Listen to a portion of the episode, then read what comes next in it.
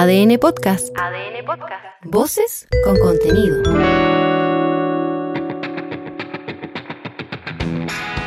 Hola, soy Carlos Madariaga y en este capítulo de Ojo de Halcón todas las repercusiones de semanas extraordinarias para el tenis chileno con el balance a nivel Challenger en nuestro país y por supuesto lo hecho en Indian Wells y mucho más en el siguiente episodio.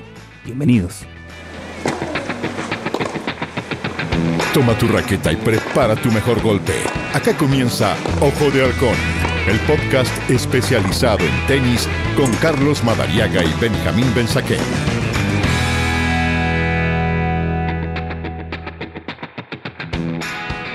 Han sido semanas que siguen siendo soñadas para el tenis chileno, pero es un momento también importante para ponerle un poquito de paño frío y mirarlo con otra perspectiva.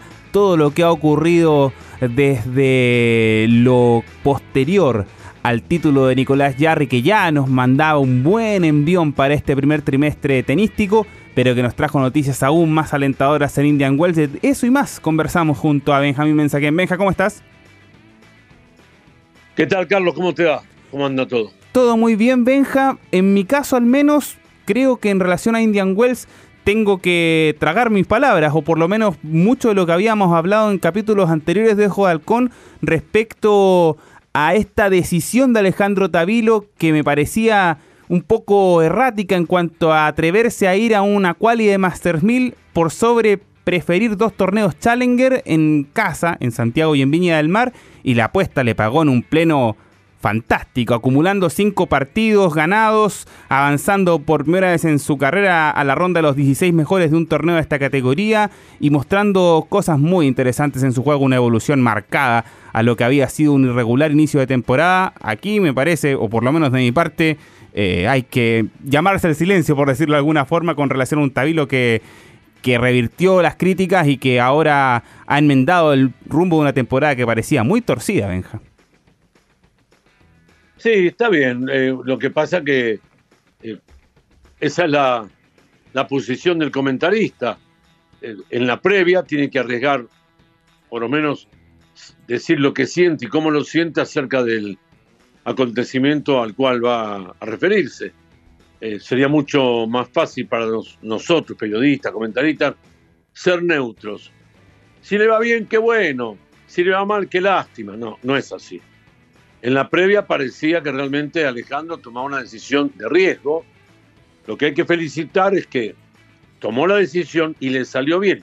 Le pudo haber salido mal, también pudo haber perdido la primera ronda o en la segunda ronda de la quali, o en la primera ronda del campeonato, en el cuadro principal. Y ahora estaríamos diciendo, finalmente tomó el riesgo, no le fue bien, pero de eso se trata la profesión de estos muchachos. Porque cuando están jugando en el rectángulo que marca una cancha de tenis, también toman riesgos. Cuando le pegan una punta, cuando tratan de poner la pelota en la línea, cuando van a la red a bolear, toman riesgos. De eso se trata esta profesión, la de ellos, y la nuestra. Nuestra obligación es tratar en lo posible en nuestro análisis, ser lo más centrado posible y tratar de, con los elementos que tenemos, llegar a una conclusión que le permita al que nos escucha tener de alguna manera también una, una opinión y ayudarse en su pensamiento. Alejandro, digamos, es el que eh, más puntos relativamente hablando perdió en el último semestre del año pasado y el que incluso arrancó ahora en esta parte del año perdiendo 140 eh, puntos al no defender la semifinal del torneo ATP de Santiago y no defender la final del torneo eh, del Challenger del Club Manquehue que terminó este domingo pasado. Pero tomó un riesgo y nuestro análisis previo era el que acabo de comentar recién. Si le va mal, va a tener que esperar 13, 14 días para ver si entra o no a la quali de Miami. Mientras tanto, ¿qué hace? Bueno, le fue bien. Porque para que le vaya bien también, Carlitos, hay que decir que alguna condición tiene. Por supuesto, por supuesto. Yo digo, yo digo que cualquiera de los tenistas que hoy juega profesionalmente, entre los primeros mil, algo tiene que tener de bueno para estar en esta profesión. Hay algunos que son mejores, como actores de reparto. Hay actores que son de la segunda, tercera o cuarta línea en una obra de teatro, y están los primeros actores, los que están al lado del público eh, diciendo su parlamento. Bueno, el tenis lo mismo. pero hay que estar en una cancha, sacar a 200 kilómetros por hora y devolver ese misil que viene a 200 kilómetros por hora. Es, es, digamos, una profesión que exige prácticamente eh, eh, jugar con arte, pegarle la pelota y meterla y ponerla en el lugar donde uno quiere, a la velocidad que viene la pelota, recorriendo los 23 metros de, largo, 25 metros, a, lo máximo si, uno, un jugador está esperando dos metros detrás de la línea y devolverla con precisión, es de artistas. Bueno, nosotros estamos comentando un deporte que de alguna manera eh, lo que hacen con la mano es de artistas. En vez de pintar cuadros y venderlos, dibujan con la raqueta. Dicho esto, no tenemos más que, felicitarlo, Alejandro, y esto no es eh, ser veletas y tirarnos, darnos vuelta de carnero. Es lo que hizo y lo hizo bien, y hay que decirlo, lo hizo bien.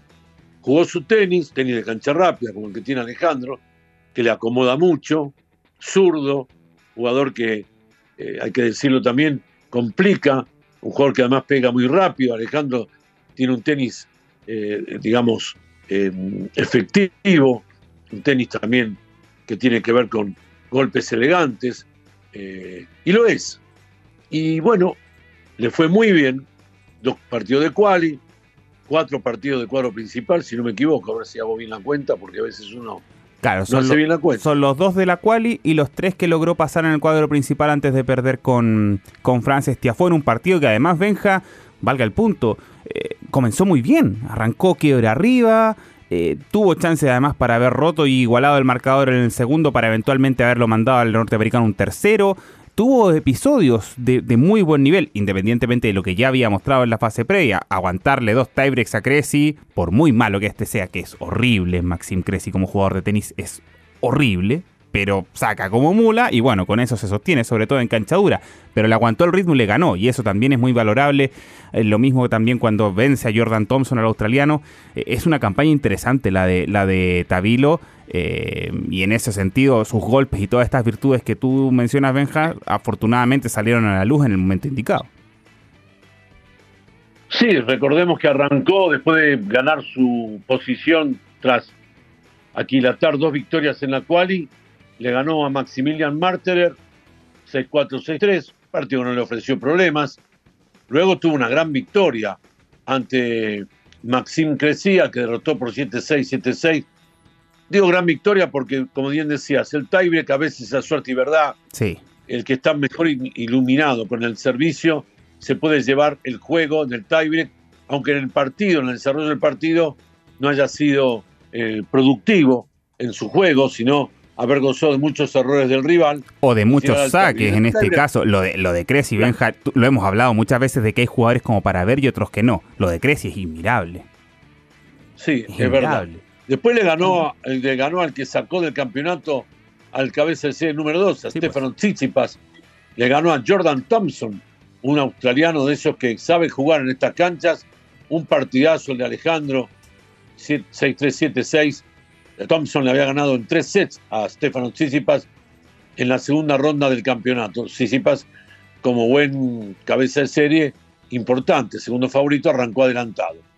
Bueno, después tuvo un partido con Francis Tiafoe, que está en el mejor momento de su carrera, aunque es curioso, ¿no? Ha ganado un solo título Tiafoe, del Ray Beach del 2018, y después nunca más alcanzó un título, pero fue semifinalista el año pasado el US Open, y a las claras era el norteamericano un rival difícil. 6-4, 6-4 en todo caso no habla de una derrota ignominiosa, sino de un partido ajustado en el que el norteamericano, decimocuarto cabeza de serie en este campeonato, hizo gala de esa derecha explosiva que tiene y también de saques muy, muy complicados.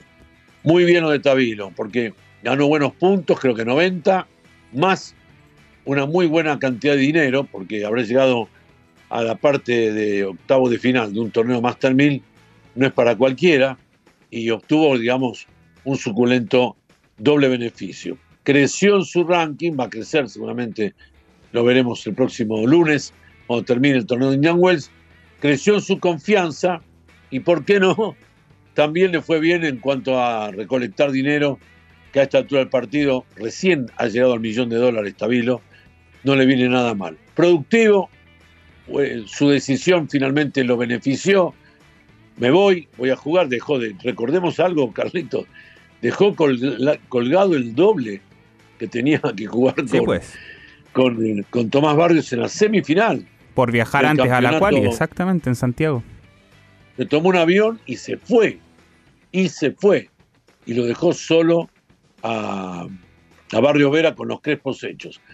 Así que estamos felices de lo de Alejandro, que repito, llegó a los 90 puntos, no es nada, nada despreciable, y también ganó una buena cantidad de dinero que para él es extraordinario. Así que eh, bien por, por Alejandro, que ya ahora está, a, decías hace instantes, a una a una estación de entrar a la quali de Miami. Sí, y de hecho, ¿sabes lo irónico de esto? Es que está prácticamente dentro. ¿Por qué? Falta que se baje Novak Djokovic de Miami.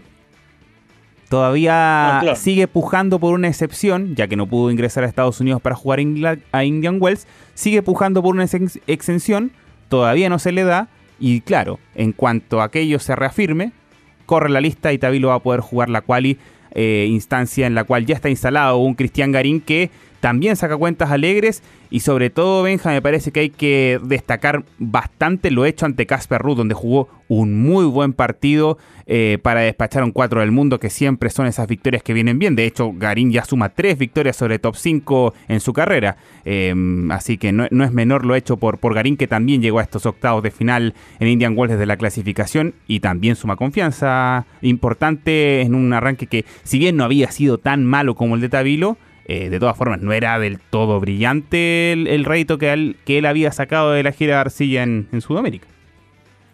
Es verdad. Bueno, arrancó como jugador de la quali ganándole a Daniel Leitanga, el, el Daniel Galán, el colombiano, 6-4-6-2. Luego se despachó un cabeza de serie. Yoshishito Nishioka. Lo barrió al japonés, le ganó muy bien también. 6-4-6-0 para darse un gran gusto después ganarle al tercer favorito, a Casper Ruth por 6-4 y 7-6 con 2 el Ahí se vio un Garín excepcional, entero, con ganas de decirle, vos estarás eh, cerquita del top 1, pero yo fui 17, así que tan lejos no estamos. Y le ganó. Después tuvo un partido muy difícil con Davidovich Fokina, eh, que lo, venció, lo derrotó el vigésimo tercer favorito en 2 sets 6-3-6-4. Cosecha muy importante también para Cristian porque vuelve a estar entre los 100 primeros. También él ganó 90 puntos y una cifra similar de dinero, creo que entre 90 y 100 mil dólares aproximadamente. Así que ha sido muy bueno lo de ellos en Indian West. Y claro, eh, ojalá eh, la suerte de, de, entrar para Garín al cuadro principal, aunque recordemos, tiene que jugar primero la quali de este certamen que viene ahora el Miami Open en el norte de la ciudad, en la hermosa ciudad balnearia de Florida, donde se disputará desde el lunes que viene el segundo Master 1000 del año, eh, segundo Master 1000 del año y segundo en cemento de Estados Unidos. Ahora un torneo que va a la saga de lo bien organizado y lo lujoso que es el Indian Wells, cuando durante muchos años fue el mejor torneo de los Master 1000, se lo llamaba el quinto Grand Slam de Miami, que se quedó con el tiempo y bueno, se vio superado por la enorme inversión que se hizo en Indian Wells de parte del dueño de la plataforma Oracle, que realmente invirtió muchísimo dinero para convertir el torneo del desierto californiano en un oasis para los tenistas. Cuando llegan a Miami no hacen otra cosa que hablar de lo bien que los trataron en Indian Wells. No, y aparte que iban a Key Biscayne, a Crandon Park y ahora tienen que ir a un estadio, también tiene otro cuento, lógico. Sí, iban a Key Biscayne, a Crandon Park, cemento. Te quiero decir que en el mes de noviembre eh, tuve la suerte de pasar por ahí, estaba con un par de nietos a los que le había prometido en su momento antes de la pandemia que los íbamos a llevar junto a nosotros como abuelos. Cumplimos. Muy bien. Y una de las paradas fue Miami, cuatro días, cinco días. Y le dije, bueno, les voy a pedir que disculpen la nostalgia del abuelo, pero los quiero llevar a un lugar en que visité durante 30 años. una depresión no, que no te puedo decir. Pero está, pero está, a ver, Benja, para, para que también la gente lo pueda, lo pueda entender en, en, los que están escuchando este podcast. ¿Está descuidado directamente Biscayne? ¿Está como nadie lo, lo administra? ¿Se derrumbó? ¿Cómo es el tema ahí? El curso central es muy parecido, creo que lo hizo el mismo arquitecto, el que se ve ahora diseñado en Indian Wells. Es el mismo cuando los que estén viendo el campeonato de Indian por televisión van a poder ver un segundo piso, el más alto, eh, lleno de plateas o de, sitios para sentarse, no los mejores, pero sí los de arriba. Esa parte ya la están desmantelando. Debajo de las tribunas, aguas servidas. Candados en todas las puertas, la sala de prensa, lo que era una prensa maravillosa con candado, no se puede entrar, el ascensor que nos llevaba al segundo piso donde estaba la sala de prensa y las cabinas, durante muchos años pudimos disfrutar eh, con Rodrigo Hernández, él cuando iba por otra radio y yo cuando iba también por otra radio. Y después cuando me tocó ir, ir a mí por ADN, los últimos años de, de Key Biscayne, eh, cerrada, no, podíamos, no, no pude ni entrar. Por un momento me senté mirando con mucha nostalgia a la cancha y uno de mis nietos me sacó una foto y mi cara es la de alguien, alguien que ve que se terminó una etapa.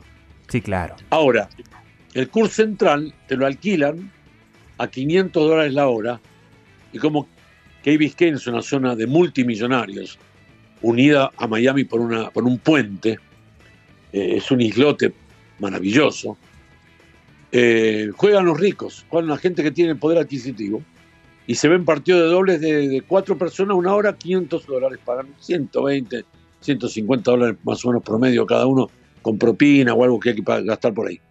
Las canchas, que antes eran las canchas del torneo, las demás, se usan para algunos eh, entrenadores, toman como referencia esa parte de Miami para entrenar con jugadores que viven también en Florida, y otras se arriendan también a, bueno, gente que quiere pagar menos. Sí, claro. Pero como sitio de, de tenis que fue de un torneo que fue maravilloso durante más de 30 años. Eso, esa es una etapa que está absolutamente terminada. Eh, yo creo que no vuelve más. Porque además hay eh, señales de abandono del curso central, que se inauguró en el año 94. Yo tuve, la suerte de estar en el año que se inauguró. Antes era una tubular grande, como la que se puso, por ejemplo, en, el ATP de acá de Santiago, con capacidad en, en aquellos años para 8.000 personas y era todo tubular, incluso la carpa, de, la, oficina de prensa era una carpa, una carpa blanca, me acuerdo, grande, con aparato de aire acondicionado en el piso. Esos aparatos que tienen detrás una manguera larga que sale hacia el exterior. Bueno, te digo, no era el torneo que se fue, que fue después del año 94, pero fue superado por Indian Wells y evidentemente no, hubo intención de los eh, residentes de Key Biscayne que tenían que votarlo, de darle la posibilidad de agrandarse, de hacer otro estadio más, de crecer para, para hacer el torneo que fue durante muchos años. Y bueno, se decidió entonces llevar el torneo a donde está ahora, que realmente es un espanto. El norte de Miami, un estadio de, fútbol americano, ahí adentro del estadio ponen un curso central, en fin. Eso es lo que, bueno, eso es lo que los chicos van a ver ya. Garín ya ha estado ahí, eh, Tabilo ha estado ahí, eh, Nico Yardi ha estado ahí, que no lo va a jugar, Nico se va a Marrakech, a Marruecos directamente, su arcilla. Y bueno, eh, tendremos que esperar a ver si la suerte los acompaña. Ah, Cristian ya está dentro, pero a ver si eh, Tabilo puede continuar con esta semana magnífica que tuvo en, en Indian Wells, porque no es para cualquiera llegar a los octavos de final y estar entre los mejores 16 tenistas de la parte de, de la segunda semana, digamos así, de este Master 1000 que empezó el miércoles de la semana anterior. Claro, que tiene esta particularidad en cuanto al desarrollo de sus eh, cuadros y que, bueno, nos tuvo ya dos chilenos simultáneamente en unos octavos de final de Master 1000, algo que no vivíamos desde el 2007 cuando Fernando González y el Nico Mazú terminaron enfrentándose de hecho por aquella instancia en Roma, torneo al cual finalmente de hecho González llegó a la definición por el título, instancia en donde cayó ante Roger Federer. Por último, en este ojo de halcón, Benja, importante también poner la mirada en el ámbito local, en el desarrollo del Challenger de Santiago que tuvo finalmente a un ganador conocido, al campeón defensor Hugo de Lien ejerciendo aquel derecho para imponerse en la final ante Thiago Seibold Wild, sin chilenos que lamentablemente pudieran avanzar demasiado en el cuadro, pero obviamente en tu caso como director del torneo también es importante que nos puedas compartir el balance respecto de lo que fue esta semana de actividad allí en el sector oriente de la capital, ahí en Vitacura. Bueno, el torneo se hizo. Eh, una vez más pudimos cumplir con nuestra obligación, ya que la fecha así nos lo obliga a tener el torneo parado, con mucho sacrificio, con mucho esfuerzo, detrás de un torneo ATP que tuvo además a un ganador como el Nico Jarry, que dicho sea de paso, eh, ganó sus primeros cinco partidos después de tres, cuatro años de jugar el torneo de su familia y no poder pasar nunca la primera ronda. Es verdad, sí. Fíjate qué redondo, fue todo, que el Nico terminó ganando, no uno ni dos, cinco, porque ganó el de la final, que fue el quinto partido. Le hizo sombra, la verdad, el ATP al Challenger, igual subsistió. Eh, lamentablemente, muchos jugadores que se habían inscrito en este torneo tuvieron buena actuación en el ATP, entre ellos eh, el argentino Echeverry, que estaba como primer favorito en nuestro campeonato, el Nico Yarri, que también estaba, el peruano Varillas, que un excelente jugador, cayó en octavo de final en el torneo de, Santiago. Bueno, pese a la merma de ellos, el campeonato tuvo tres eh, eh, entre los primeros 100 del mundo, lo que no deja de ser importante para un Challenger, pero eh, de alguna manera también lo tengo que decir, fue muy, muy decepcionante la actuación de los únicos dos tenistas chilenos que ingresaron al cuadro, uno por derecho propio, Tomás Barrios, el otro por invitación, Gonzalo Lama, y ni hablar de la debacle en la quali. La quali comenzó el domingo, el domingo 5 de marzo, y el día domingo 5 de marzo perdieron todos los jugadores chilenos que estaban en la primera ronda de la quali. No pasó ninguno. Pero además que no pasó ninguno, Carlitos, está el tema de los scores. claro, se vio feo. No solamente, claro, una cosa es perder y otra cosa es la forma. Un espanto. Y acaba de pasar lo mismo en la quali del torneo de Viña del Mar. Vi casi los mismos resultados y en la misma etapa, la primera ronda de la quali, del domingo 2 en este caso, el día que terminaba nuestro campeonato, empezaba la quali de Viña y los mismos resultados, y te diría que con los mismos jugadores, porque están prácticamente en la quali la jugaron los mismos jugadores en Santiago que en Viña. Entonces, acá hay un tema que hay que mirar bien para atrás, es decir, qué se está haciendo para el desarrollo de, lo que tiene que venir del tenis chileno. Si seguimos apostando a la cuenta corriente de los padres, para armar jugadores, pagar entrenamiento, mandarlo de viaje y todo lo demás, estamos sonados.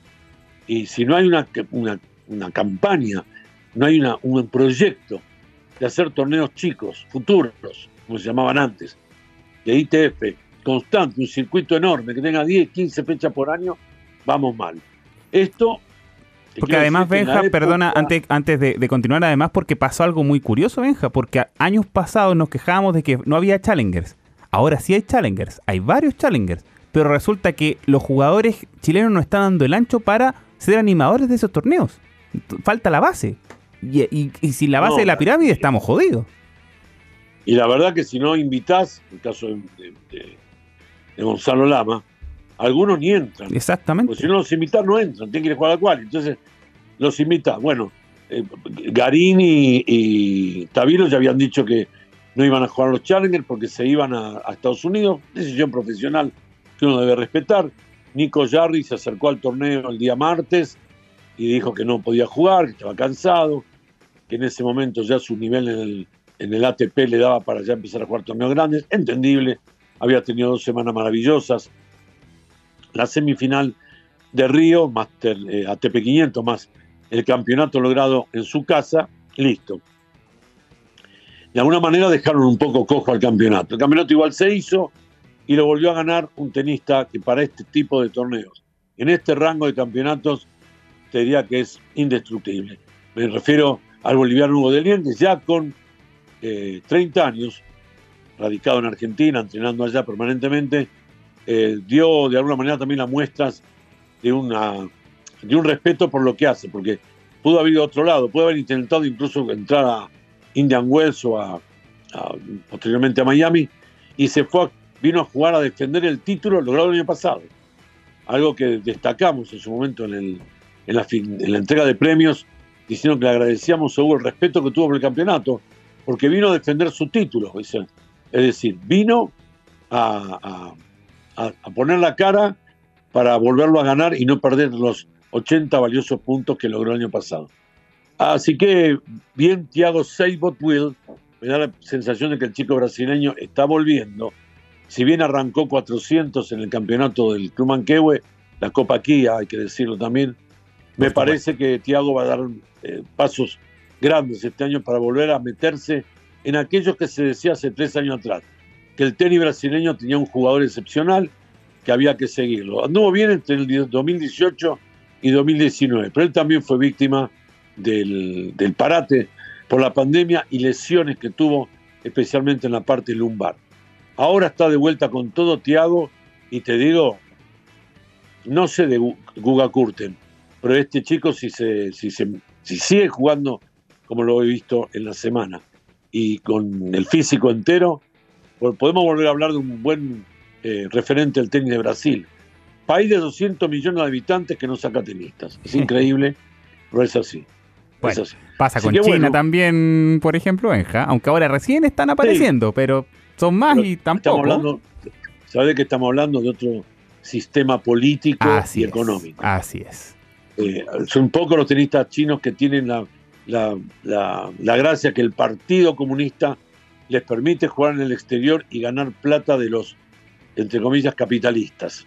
Pero acá estamos hablando de una nación como Brasil, llena de deportistas, llena de deportistas, mil cosas. podés ver brasileños, basquetbolistas de primer nivel, atletas de primer nivel, jugadores de voleibol de primer nivel. Ni hablar con la pelota la número 5, ¿no? Para mí siguen siendo de los más grandes del mundo eh, los brasileños con la pelota grande. ¿eh? Esa que les hizo ganar cinco campeonatos mundiales.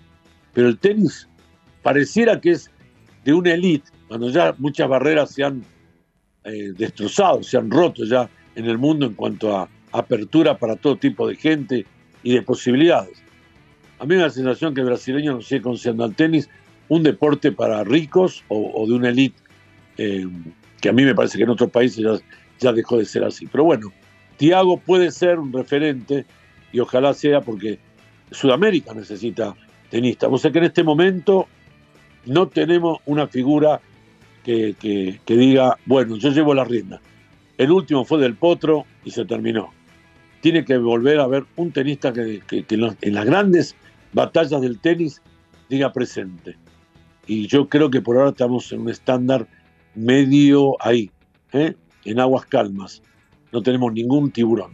Vamos, a tener problemas. Vamos a ver si es que encontramos un tiburón, ¿ah? Esto es contagio. Sí, pues. Esto es contagio. Así es, ¿no? Por supuesto. Cuando el chino río sea lo que era, los chicos iban por la calle con el, por la calle con el jockey dado vuelta. Esto es contagio.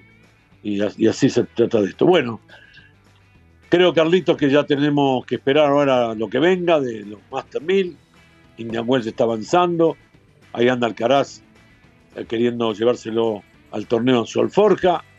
que cayó en Río, recordemos, contra Cameron Norrie, que ya no está en el torneo Master 1000 de Indian Wells pero sí este sensacional tenista español. Y de eso y mucho más, por supuesto, que vamos a seguir proyectando en las siguientes ediciones de Ojo de Halcón para seguirle, por supuesto, ya la pista a nuestros principales tenistas nacionales después de unas semanas que han sido importantísimas para la disciplina. Benjamín Mensaquén, seguimos en contacto. Muchas gracias, Carlos. Un gran abrazo. Sí, señor. Seguimos en contacto. El abrazo para Benjamín Benzaquén y para todos quienes sintonizan también en todas las plataformas digitales de ADN en ADN.cl. Esta nueva edición del podcast que analiza el mundo del tenis chileno y también internacional. Esto ha sido una nueva edición de Ojo de Alco. Nos reencontramos en una siguiente ocasión. Que estén muy bien.